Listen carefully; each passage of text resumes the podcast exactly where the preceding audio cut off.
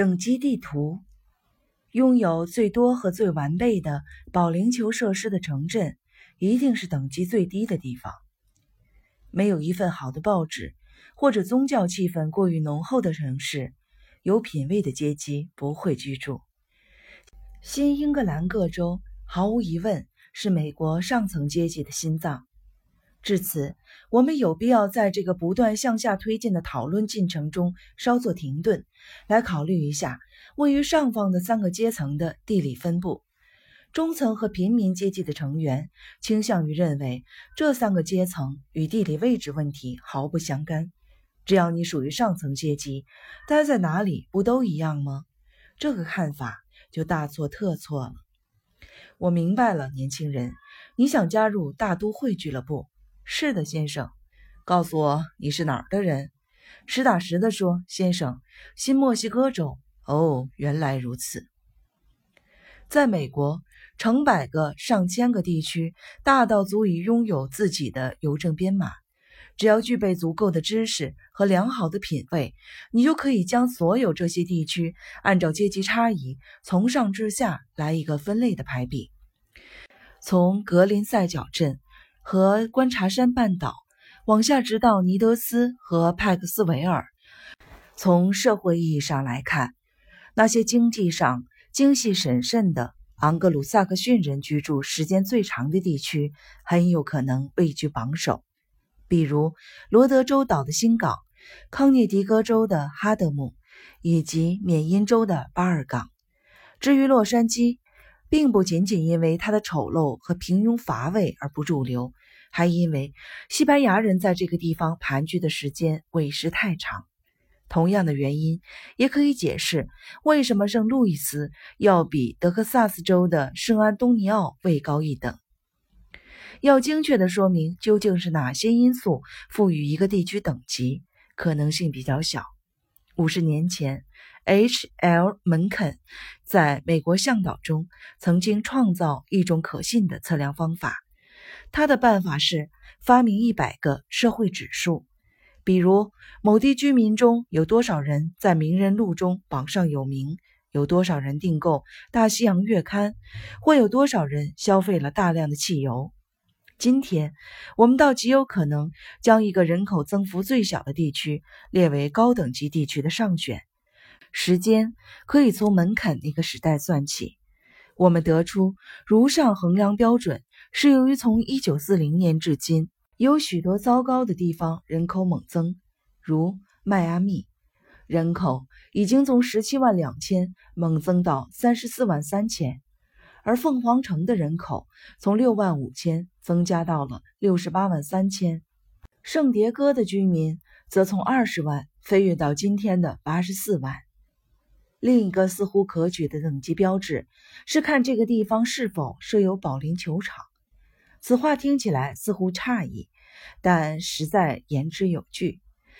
在地区评估年鉴中，理查德·伯耶和大卫·萨瓦乔发现了那些提供最多、最完善保龄球场的地区。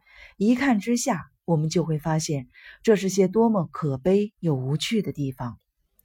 蒙大拿州的比林斯，肯塔基州的欧文斯伯勒，德克萨斯的米德兰。伊利诺伊州的皮奥里亚，艾奥瓦州的迪比克，德克萨斯州的敖德萨，路易斯安那州的亚历山大。刚才我已表明，指出一个地区为什么不具备社会学意义上的等级地位较为容易，而要指出一个地方为什么可取，则比较困难。评估某地区的不可取性，还有一个办法。看这个地区的基督教原教旨主义达到什么程度？俄亥俄州的阿克隆，就因为是雷克斯·杭巴德牧师的故乡而臭名远扬；像南加州的格林威尔镇，因为是博比·琼斯大学的所在地而声望卓著；而伊利诺伊的惠顿，则与惠顿学院画了等号。人们记得这地方，是因为把这儿。当做发了迹的比利·格雷厄姆牧师的根据地。同样，加州的加登格罗夫也只是因为罗伯特·舒勒牧师大人而让人难以忘怀。此人以机械的微笑和他那温馨滑稽的水晶大教堂著称。一位属于高级阶层的成员会选择弗吉尼亚州的林奇伯格居住吗？很可能不会，因为那个小镇是杰瑞·福尔威尔博士的无线电广播传教发源地，也是他的教堂所在地，并且是自愿捐赠的汇聚地。看来，这的确已成了一条屡试不爽的通则：社会阶层高的人们。绝不会居住在一个与宗教预言或奇迹有牵扯的地方，比如麦加、伯利恒、法蒂玛、鲁尔德或者盐湖城。值得注意的是，一些最开化的城市，像伦敦、巴黎，甚至纽约，都能安全无恙地通过这项测试。尽管用最严格的标准衡量，罗马仍会让人不大放心，但还是比耶路撒冷更要有格调。一个城市最重要的新闻报纸的质量，也是这个城市可取程度的标志。尽管华盛顿一贯以它作为首都的优越地位、各国大使馆所在地和其他诸如此类的原因而自豪，但一旦翻开《华盛顿邮报》，这个城市顿时显得微不足道。周日版为他的读者们提供的不但有天宫图，还有长篇累牍的电视肥皂剧剧情的介绍。外加安兰德斯的教导人们如何向上爬的建议。与与此相似，你只需注意印第安纳波利斯星报为他的读者们提供的所有与华盛顿邮报雷同的货色，包括头版的今日导词，你就可以推断，印第安纳波利斯这座城市毫无具备等级上的优势。数十年来，佛罗里达和南加州一样。一一直被认为是社会等级意义上最糟的两个地区，似乎出于众所周知的原因，在国外，尤其是一些暴发户、新贵聚集的地区，比如西德，那些毫无品味和格调的夜总会，总是有可能被叫做佛罗里达。有教养的人们拒绝考虑在坦帕附近居住的另一个原因是，二十世纪七十年代。此类广告牌在坦帕附近的阿波罗海滩赫然而见，名叫隆巴多的家伙想跟您做邻居。同样，加州埃斯康迪多的退休公民会被怂恿去买进劳伦斯威尔克乡村俱乐部不动产的一部分股权，目的是分享他们的音乐英雄的魔力。在最近一期平民阶级最爱读的《国民探秘者》杂志的分类广告栏中，有四则广告正在出售伪造的大学文凭。所有四个出售文凭的地区，从地址上来看，都在加利福尼亚。另一些例子则在等级意义上相当的令人满意。被废弃的玛丽王后号邮轮，作为一堆废铜烂铁，恰恰被扔在一个无聊的地方——加州长滩。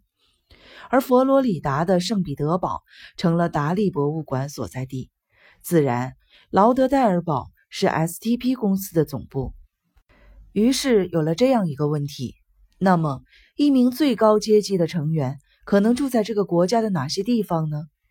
纽约当然是首选，接下来的是芝加哥、旧金山、费城、巴尔的摩、波士顿，也许还有克利夫兰或者。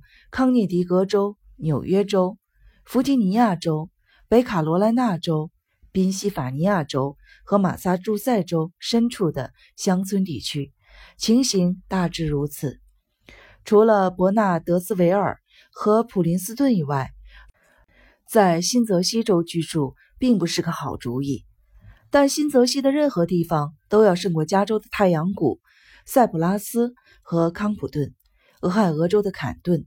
内华达州的雷诺、怀俄明州的夏延、新墨西哥州的阿尔布开克、佐治亚州的哥伦布以及其他相似的军营城镇，当然还有俄亥俄州的帕尔马。这个城市人口有十万，却没有一份日报，也没有公共汽车系统、旅馆，甚至是地图。科罗拉多州的长青市同样不可能被考虑。因为约翰·辛克利就是从那里来的，还有达拉斯，因为众多理由中的一条，李·哈维·奥斯瓦尔德曾经居住在那里。据说，某位研究此类问题的专家将拉斯维加斯称作“世界下等人之都”。